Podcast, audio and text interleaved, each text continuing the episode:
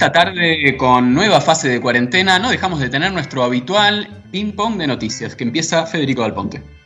Sí, fue tal vez en Raberta arrancó con el pie derecho, podemos decir, porque el ANSES era algo que ya estaba programado, pero lo cierto es que el ANSES, con su nueva directora, empezó a liquidar parte de los sueldos del sector privado. Recordemos que el gobierno decidió el mes pasado ya pagarle parte de los sueldos de las empresas afectadas eh, por la cuarentena. Era casi como una compensación por haber prohibido los despidos. Una suerte de eh, un mensaje a las empresas de no despidas trabajadores, que yo te ayudo igual a pagarles el sueldo y vemos cómo seguimos, sobre todo cómo seguimos en junio, que ya es casi el, abismo. Eh, pero lo cierto es que ya la semana pasada decíamos, escuchen este número, ¿saben a cuánta cantidad de trabajadores ya se les pagó el sueldo a través del ANSES? A más de 2 millones y medio de trabajadores, entre 2 millones y 2 millones y medio de trabajadores. Son en total eh, más de 200.000 empresas, como para que vean la envergadura de la ayuda estatal para que estas empresas ni vayan a la quiebra ni se vean eh, compelidas a, despedir. Un detalle final. Me estaba haciendo la pregunta cuando eh, preparábamos el programa de, bueno, ¿cómo venía el gobierno de Alberto Fernández antes de la pandemia? Me refiero a cómo venía en materia laboral. Y lo peor es que venía tristemente bien, y digo obviamente tristemente porque ese proceso se interrumpió por el coronavirus. Según los datos que publicó ayer el Ministerio de Trabajo, en febrero Argentina había logrado revertir 22 meses consecutivos de caída en la cantidad de puestos de trabajo, es decir, desde abril de 2018, 22 meses seguidos. Y respecto al salario real, hay un dato parecido. En el primer bimestre de 2020, es decir, los dos primeros meses completos de Alberto Fernández, el salario real había crecido, en términos reales obviamente, eh, para los trabajadores, del sector privado un, casi un 9%. Es decir, había más puestos de trabajo, estaba mejorando el salario real, pero bueno, pandemia. Pero bueno, pandemia, ¿no? Eh, ¿Qué nos puede decir Vero también acerca de la pandemia, acerca del dengue quizás? Sí, bueno, está el boletín epidemiológico de la ciudad publicado con el número de dengue. Los casos totales desde principio de año son 6.498. En número absoluto superamos ya a 2016 hasta este momento del año. No son estrictamente comparables, pero 2016 fue el peor año del dengue. Yo me preguntaba ¿Por qué este año es peor? Es peor porque no hubo prevención, es peor porque estamos con el coronavirus, entonces no le dimos bola al dengue. Bueno, me comuniqué con Nicolás Schweigman, que es director del grupo de mosquitos de Sactas de la UBA, y le hice esta pregunta, ¿por qué este año es peor? Y me dice que no tiene que ver con esas cosas que yo mencionaba recién, sino que el factor fundamental es lo que sucedió en los países vecinos. Me dice, en octubre ya sabíamos que Brasil había acumulado 2.200.000 casos de dengue y se nos venía para abajo. Y a fin del año pasado, principios de este, también se supo que Paraguay tenía la peor epidemia de dengue de su historia. Incluso recordarán que se contagió el presidente Mario Abdo. Esos, o sea, la epidemia en la Argentina tiene que ver principalmente con cuántas cosas eh, cuántas personas viajaron a estos países limítrofes, volvieron y ya en sus manzanas, en sus casas, eh, saben cómo se transmite el dengue a través del mosquito Aedes aegypti, que es el vector, pica a las personas infectadas, luego pica a otras personas y así se empieza a transmitir el dengue. El mosquito no viaja mucho más de 50 metros, 100 metros, entiendo que como mucho, pero con las personas infectadas de nuevo en Buenos Aires se empieza a eh, expandir esta enfermedad.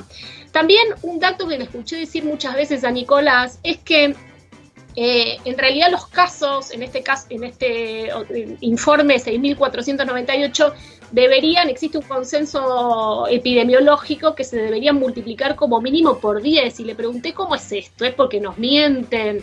¿Es porque se ocultan? ¿Es porque no se hacen test? Y me dice, no, no es no es eso, aunque podría llegar a ocurrir, no es que estamos exentos de que ocurran esas cosas, pero fundamentalmente tiene que ver con que muchas personas cursan dengue con muy pocos síntomas, entonces al sistema directamente se le escapan. Hablé también con la comunera Yanina Arias de la Comuna 10. Eh, los casos de dengue no son parejos tampoco en la ciudad. Las peores comunas son las 7, eh, que es Flores, la 8 donde está Lugano, la 4 Almagro y la 10 donde fundamentalmente el peor barrio es Vélez con 256 casos. Con ella hablé varias cosas, voy a intentar decirlo resumido. Uno tiene que ver con las fumigaciones.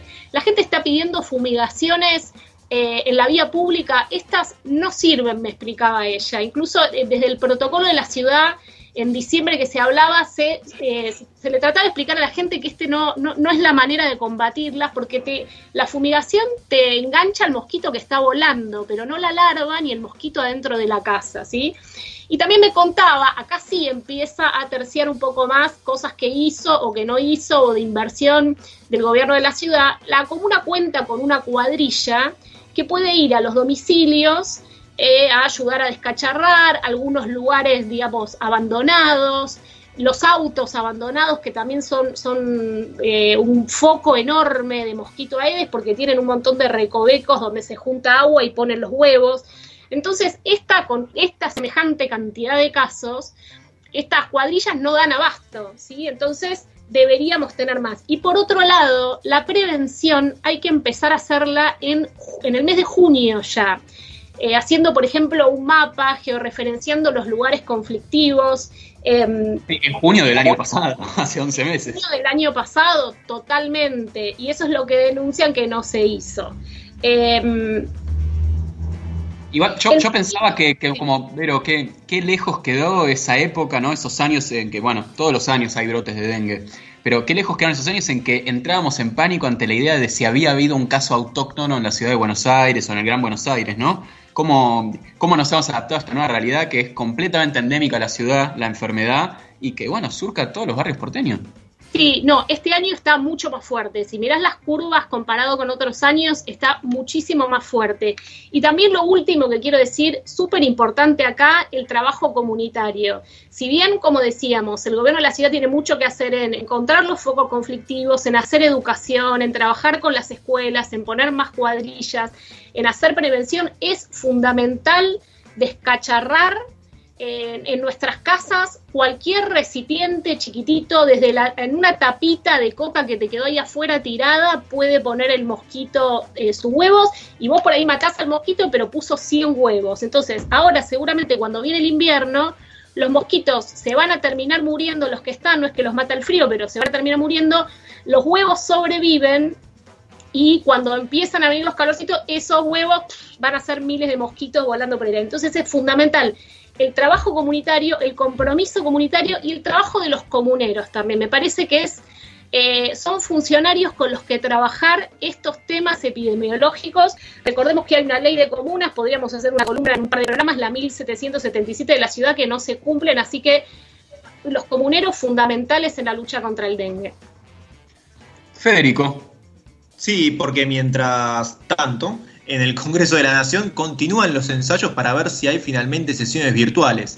Recordemos que el 24 de abril la Corte Suprema había dado vía libre para que se hagan las sesiones virtuales, dijo que no se iba a meter y todos pensamos, bueno, ya está, se vienen las sesiones en el Congreso. Pues no, porque hay que, igual hay que, hay que ser este, honestos intelectualmente y eh, hay que decir que el Senado va un poquito más adelantado que los diputados. Ayer mismo, ayer viernes, hicieron la primera prueba y fue todo un éxito. De hecho, los 70 senadores que intentaron conectarse lo pudieron hacer sin problemas.